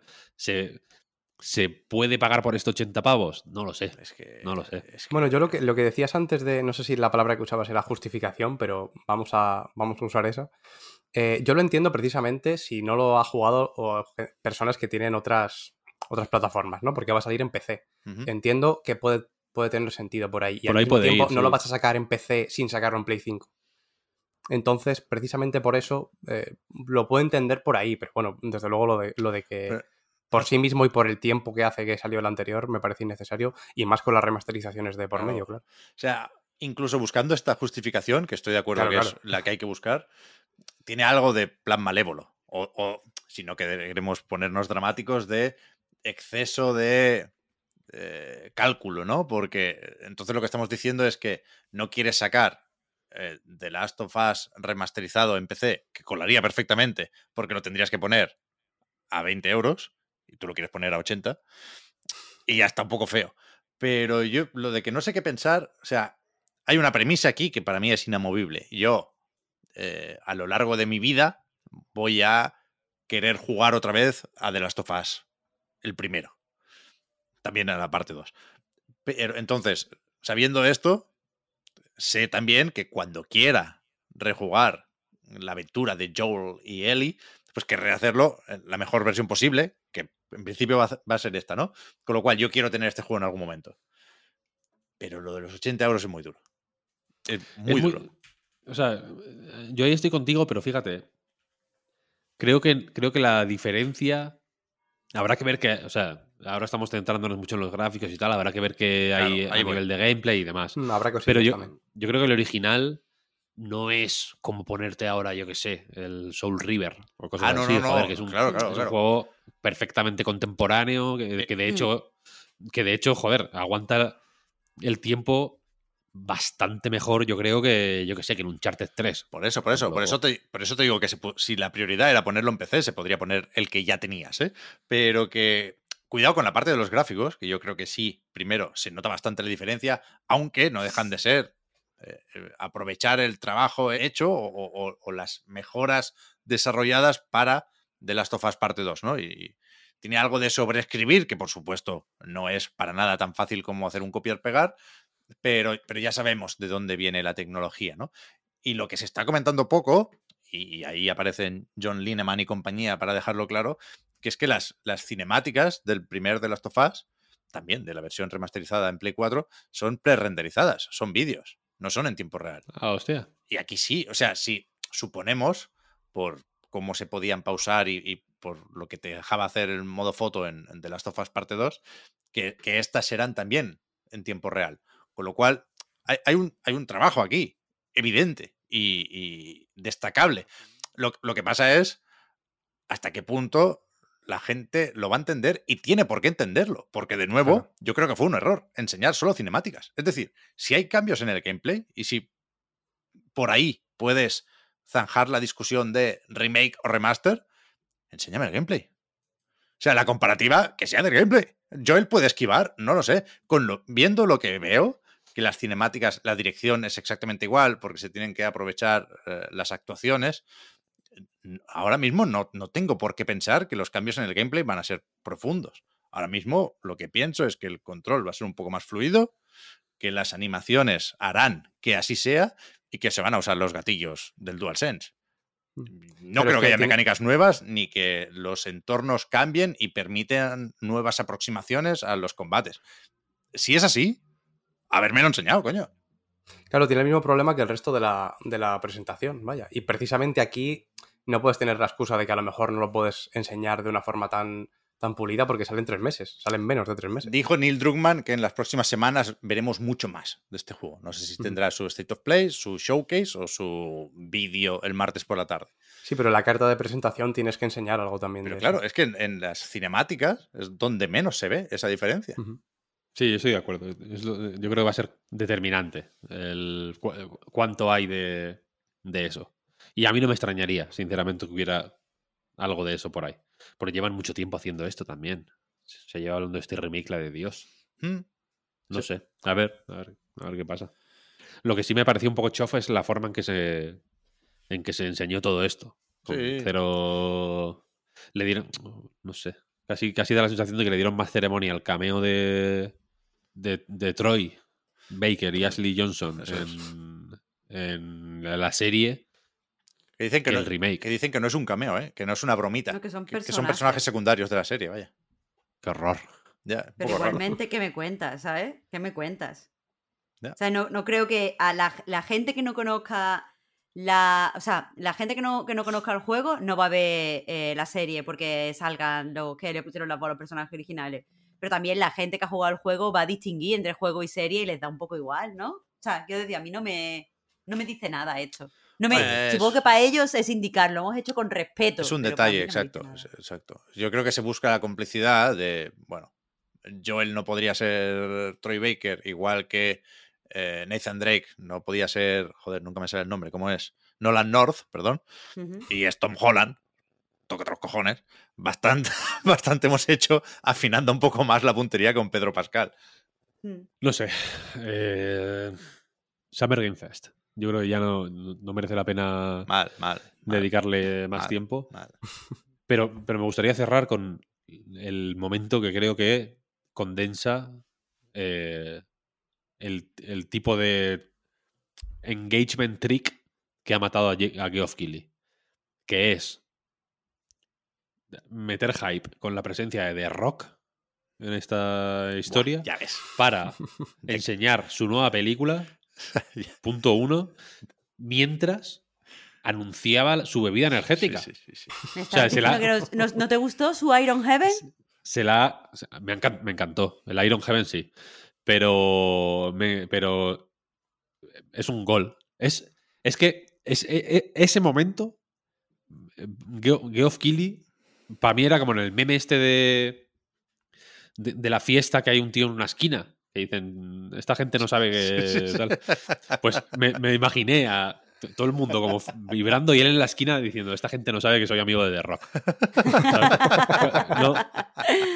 no, no, no- no fue, no fue ni interesante lo que dijo, ni, ni tuvo la deferencia de, de promocionar rápidamente su bebida energética en, en 20 segundos y enseñar el tráiler de la puta película que no encaja en los Game Awards una película y encaja mucho menos aquí, si me preguntas a mí, eh, sino que estuvo la de Dios enrollándose, hablando de rock, de no sé qué.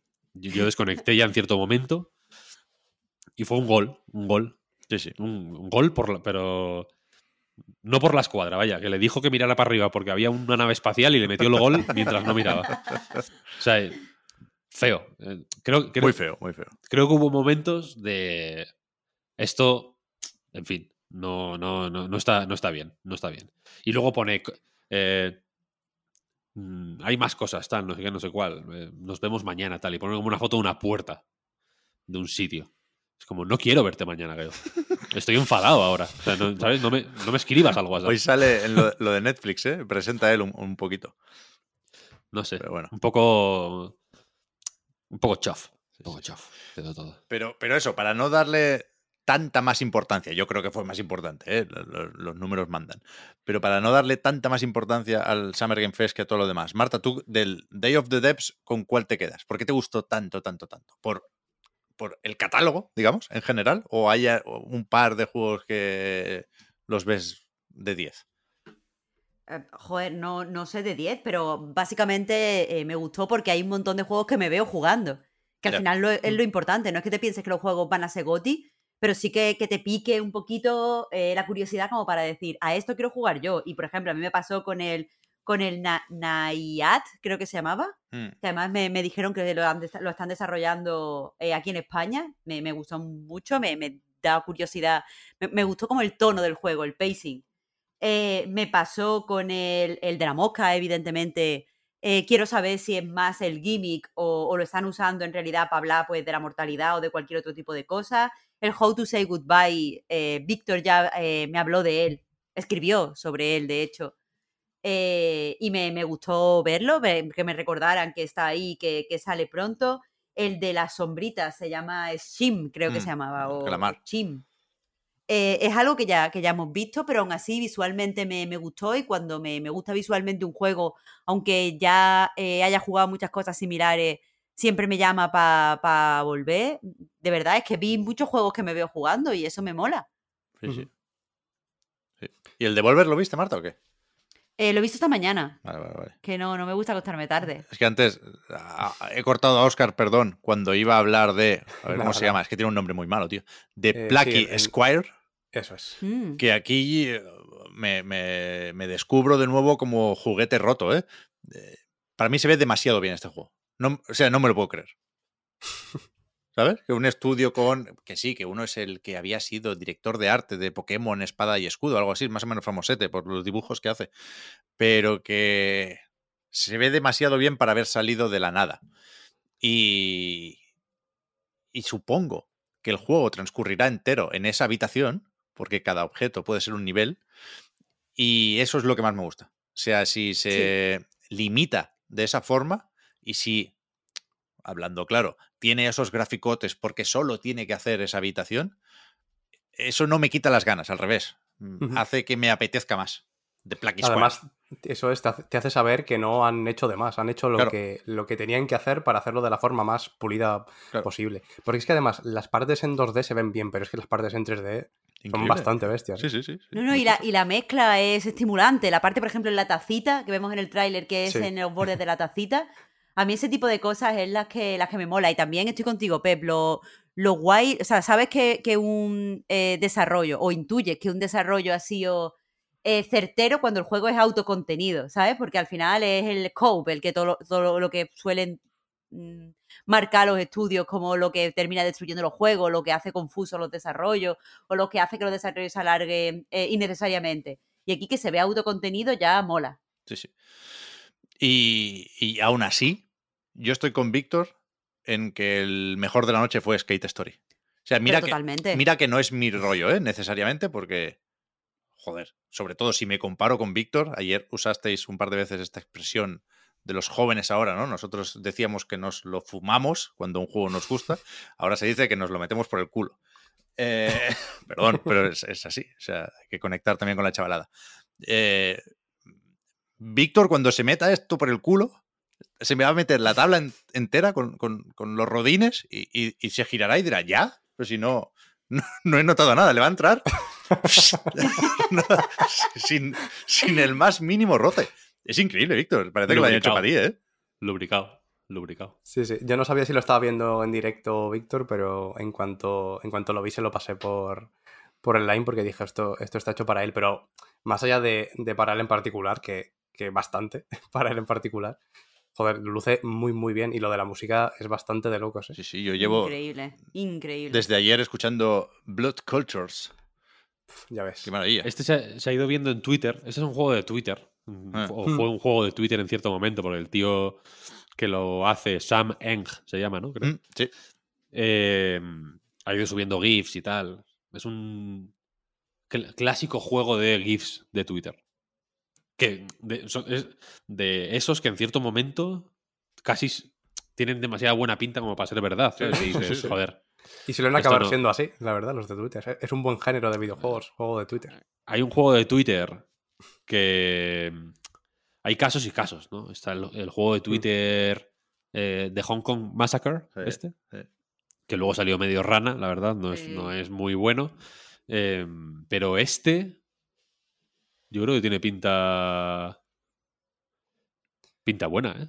Sí, lo único que puede faltar es precisamente lo que no podemos palpar, ¿no? Que es eh, cómo, se, cómo se siente, ¿no? En, en el mando. Uf, porque se, Pe- pues, Pero pinta bien. transmite Sí, sí, game pinta feel muy el bien, tráiler, pinta muy ¿eh? bien. El tráiler es muy Sí, sí, bueno. da, da game feel el propio tráiler, totalmente. Sí, sí. Hay, hay- tiene detallitos, tiene momentos que dices, coño, esto, esto eh, va, como, va como tiene que ir. Sí, sí. ¿sabes? O sea, El sonido es muy fino también, sí, más sí, allá de la música, sí. El, el grindeo, se, no- se, se- se siente, joder, sí, sí. Sí, sí. Mm, De hecho, Entonces- eh, eh, le, he preguntado a, a Peña que hace skater y tal, y, y me, comentan, o sea, mm, leo directamente. No sé, cómo, no sé cómo coño lo ha hecho porque las animaciones, las posiciones y los movimientos, incluso las reacciones físicas de los pies, son ultra realistas. Eh, se siente como el skate de verdad. Es que parece como el juego de skate de Electronic Arts. Sí, sí. Otro, juego, otro juego de cuando Electronic Arts mm, hacía cosas dignas. Ya verás el 4, ¿eh? El 4 va a ser espectacular. Te van a- eh, lo- las tablas van a ser NFTs. Y luego las vas a poder pasar al Battlefield para tirárselas a, a- a uno a la, a la cabeza. Eh, pero tienes ese, ese rollo de. Joder. Y, y luego, claro, eh, es, es un, es un juego inteligente, ¿no? Porque se, es como, vale, no tenemos igual la- el músculo o la- o los recursos para hacer un juego como los Skate de EA, que pues al final tienen, joder, son igual no superproducciones, pero bueno, son juegos Hombre, con sí, sí. pasta detrás. Sí, sí, bastante pasta. Bastante pasta además. Joder, solo la intro, Víctor, ¿te acuerdas? Que salían todos Ya los ves. skaters famosos. Ya ves, qué pasada. La vi hace poco, de hecho, y es buenísima esa introducción. Y la jugué, de hecho, porque me estuve jugando al skate en la Xbox y es increíble. Pero aquí, claro, es como, vale, no tenemos tanto, entonces vamos a, a- a hacer, eh, a invertir el dinero láser focus en las cosas que importan y que van a ser determinantes aquí, como efectivamente que, que, la- que la- que el contacto entre los pies y la tabla y el cuerpo, pero principalmente los pies y la tabla y cómo se mueve y cómo eh, los pies hacen los trucos, que es al final lo que hacen los trucos en el skate, eh, sea finísimo y luego el recurso de que el personaje sea de cristal, por ejemplo, aparte de ser hiper poético, Sí, sí. ¿Verdad, verdad? Yo también lo pensé. eh, claro, te permite pues que, que no se caiga. O sea, que no, que, que no tengas que hacer la, la animación Claro. de cuando se cae y se choca tal, no. Es como se cae, plus, mil cristales, es una, es una imagen eh, per- per- pre- preciosa, perfecta, increíble. Luego la, la- hay un momento en el, en el tráiler que me flipa, que el muñeco se cae, se rompen mil, cristales y la cámara se cae también, ¿sabes? Como si, como si hubiera alguien grabándole, como los, como en los, los vídeos de skate, el que graba suele ir también en una tabla, vaya, detrás, eh, grabando. Como si se cayera también el de la cámara, ¿sabes? O, o- o- es más como si se cayera de un trípode la cámara. Y es un efecto Sí, sí. finísimo. Luego los planos. Luego habrá que ver esto eh, a nivel de gameplay y cómo. O sea, a mí me gusta porque hay momentos en los que los planos, por ejemplo, que, que parece todo juego en realidad, lo que se vio ¿no? en el tráiler, Mm. son.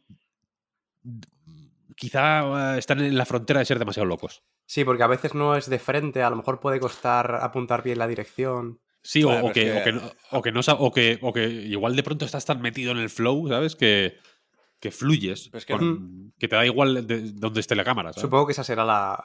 acabará siendo la historia, ¿no? Del juego. Eso voy a decir. Increíble Que este no juego, será solo arcade, que habrá objetivos y habrá un- una historia. A mí, ahora mismo, sabiendo efectivamente por dónde puede fallar, ahora mismo me parece mágico. Porque incluso eh, la parte que tiene que ver con Devolver, a mí me volvió a no hacer gracia el evento de Devolver ayer. ¿eh? Y me dio rabia que desaprovecharan a Suda y que estuviera por ahí y no dijera nada de ese posible o supuesto proyecto con Devolver y con Sueri, ese hotel Barcelona. Nada, nada. Suda vino a hacer el payaso y ojalá se pueda comprar algo bonito ¿eh? con lo que le pagaron. Pero el evento, mira que podía hacerse bromas con lo de la compra, iba de eso un poco, ¿no? De la eh, consolidation definitiva, pero no me hizo gracia. Me, me compensó con los juegos. No. Pero que en este Skate Story, que Devolver se le haga un poco suyo, me mola también. Porque no sé si visteis ahí que había una tabla, por ejemplo, de Disc Room. Bien, Ah, hostia. fenomenal, bien. Pues claro que sí, Devolver. A tope, a tope. Me parece mágico este juego ahora mismo. Sí, pero lo del evento, además de Devolver, yo creo que falló, eh, más allá de, de todo, de todo el transcurso de la, de la conferencia, que, que- que tienes razón, fue, fue bastante, bastante regulera. Yo creo que no acabar con un juego me parece también malo de por sí. Si hubieran acabado Había que como acabar tal con con Hotel el- Barcelona, que no tenía sentido. Claro, claro. Total, total. Perdona, Víctor, que te he cortado. No, que es, es cierto que no sé. Mm, lo- supongo que ocurre todos los años, lo de- o lo decimos todos los años, ¿no? Pero hay un momento que esto antes podía ser un poco rollo eh, los outsiders riéndose de la industria del videojuego, pero cada vez parece más.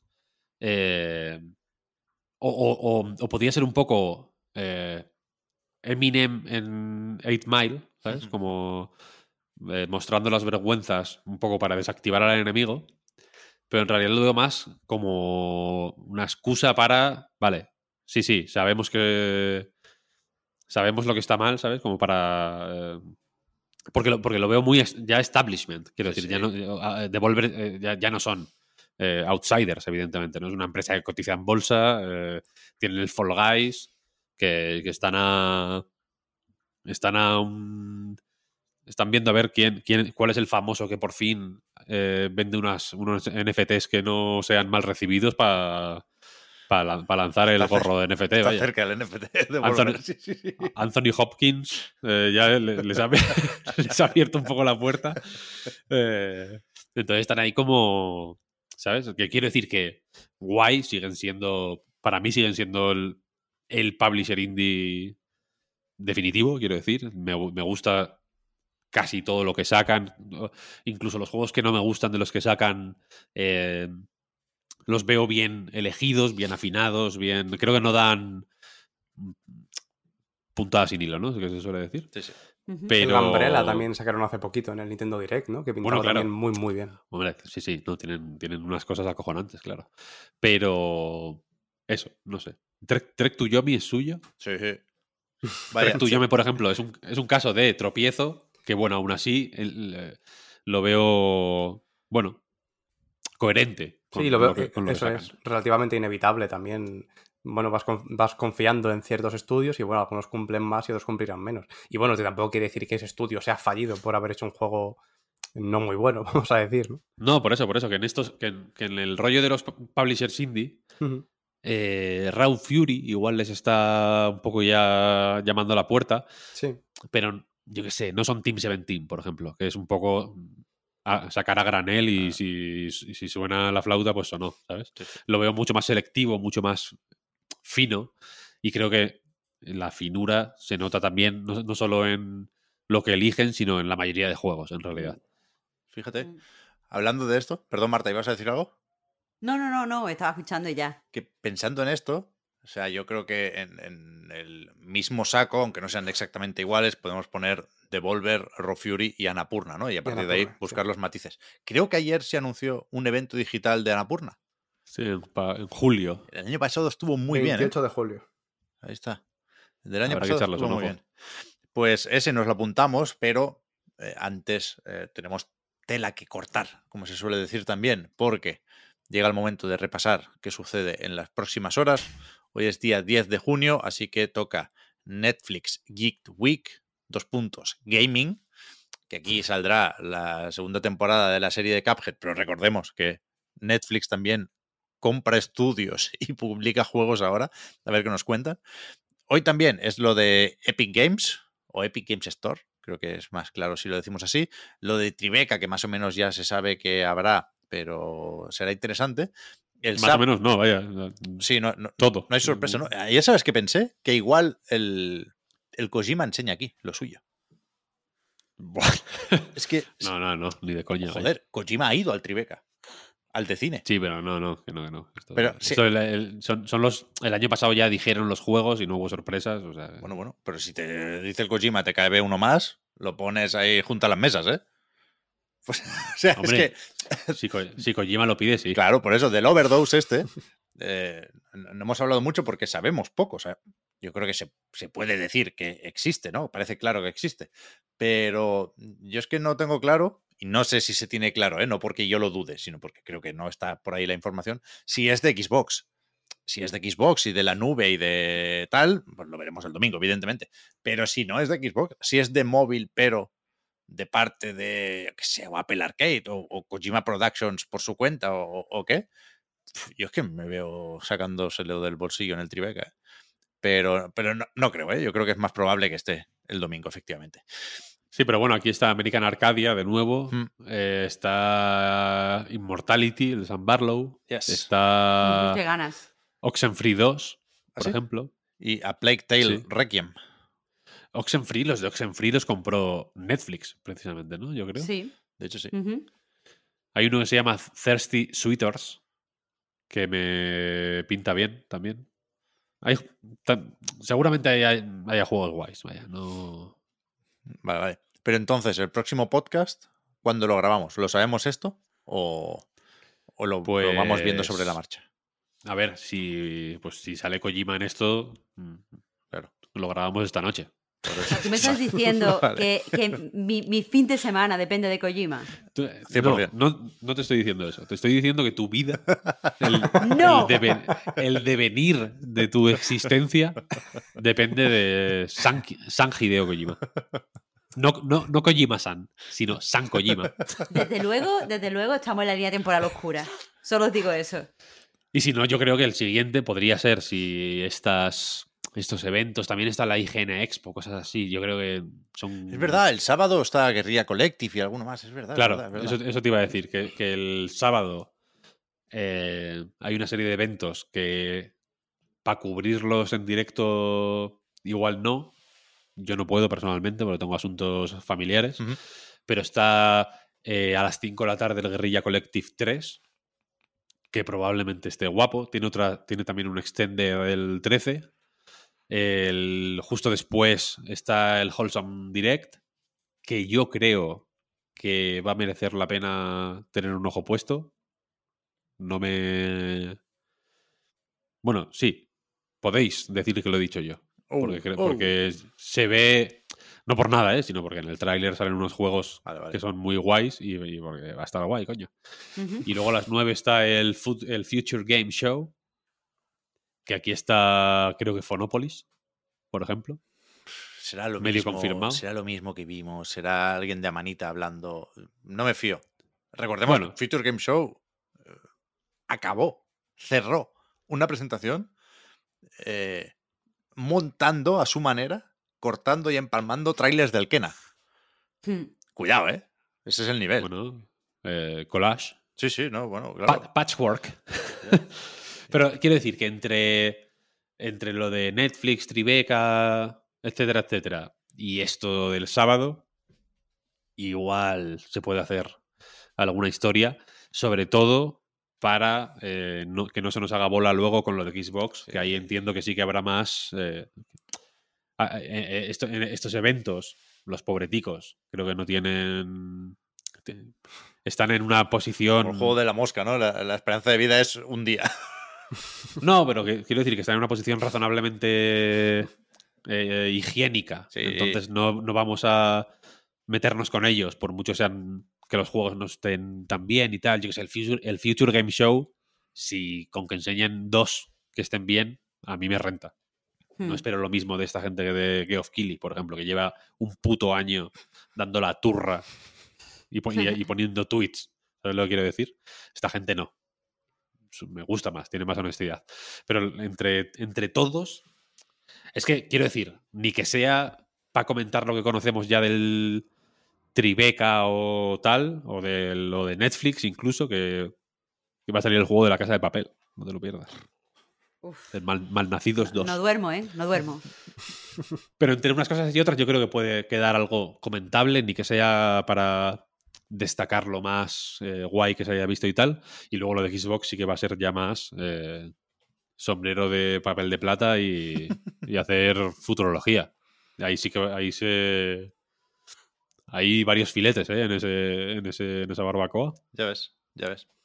A ver, a ver cómo se va presentando lo que queda del Summer Game Fest y lo que no es Summer Game Fest, porque ya digo, eh, yo, se se me había pasado el Wholesome Direct y el Guerrilla Collective y compañía porque eh, Jeff Keighley no, no- no los pone en, en su agenda, donde sí hay eh, más adelante el Capcom Showcase y el Multiversus Pro Player Showcase. Ya van dos bromas en una mañana sobre esto, pero ¿cómo, cómo, cómo evitarlas, no? ¿Cómo, cómo no hacerlas? Eh, Y luego el 14 está lo del el, el Extended de Xbox. Sí, verdad. O sea que tenemos. eh, si, si- si todo va más o menos bien, yo creo que se puede ir haciendo comentarios breves sobre estas cosas. A mí me apetece, a mí me, yo- yo- me gusta este rollo yo- re- reportero. Mm, Sí, reportero de guerra, de la guerra de los videojuegos.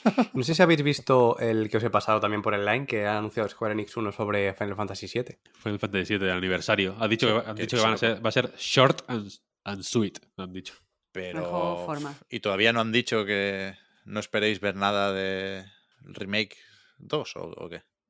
No, no lo han dicho. No, no lo han dicho. Uf. Pero igual un buen NFT del guante. Yo veo a Zack por ahí detrás, eh, cuidado. Nah, pero que van a enseñar solo el del móvil, creo yo. Yo creo que sí. Yo creo que va a ser. pa- o sea, ya han avisado que va a ser corto, eso sí. O sea, entiendo que si presen- o sea, si enseñas el Final Fantasy VII Remake 2, no lo, no, que no sea corto. También queremos digo, es- short and sweet, queremos long and sweet. pero es la, es, es la típica cosa que deberían avisar, ¿eh? De que lo van a anunciar. De que no. O sea, si no, va, no. si no va a estar, tendrían que haberlo dicho. ¿Por qué? Así estamos todos como tontos Ya, ya, atendiendo a ver si. Coño, pues por eso. Por eso. Por eso. No, a ver, quiero decir, luego ya, ya, sabemos esto cómo funciona. Bueno. Nomura tendencia, ¿eh? En Twitter. Ah, se, se ha, Merecido, se ha ido el Silson ya. Hasta, hasta otro día. merecido, merecido. Hasta otro día. Nos vamos también nosotros.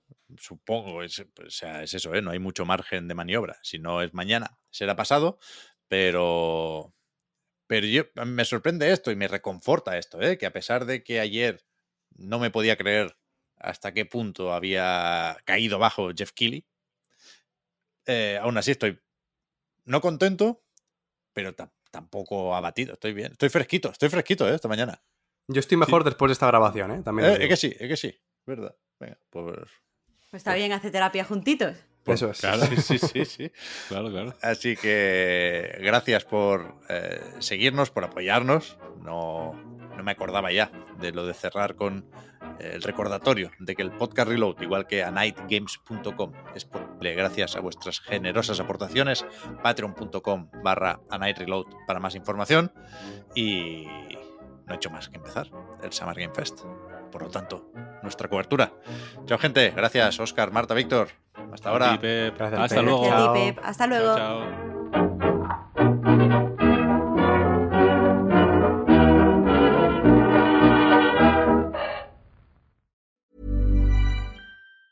Hi, I'm Daniel, founder of Pretty Litter. Did you know cats tend to hide symptoms of sickness and pain? I learned this the hard way after losing my cat, Gingy. So I created Pretty Litter, a health monitoring litter that helps detect early signs of illness by changing colors, saving you money and potentially your cat's life. Pretty Litter is veterinarian developed, and it's the easiest way to keep tabs on your fur baby's health right at home. Go to prettylitter.com and use code ACAST for 20% off your first order and a free cat toy. Terms and conditions apply. See site for details.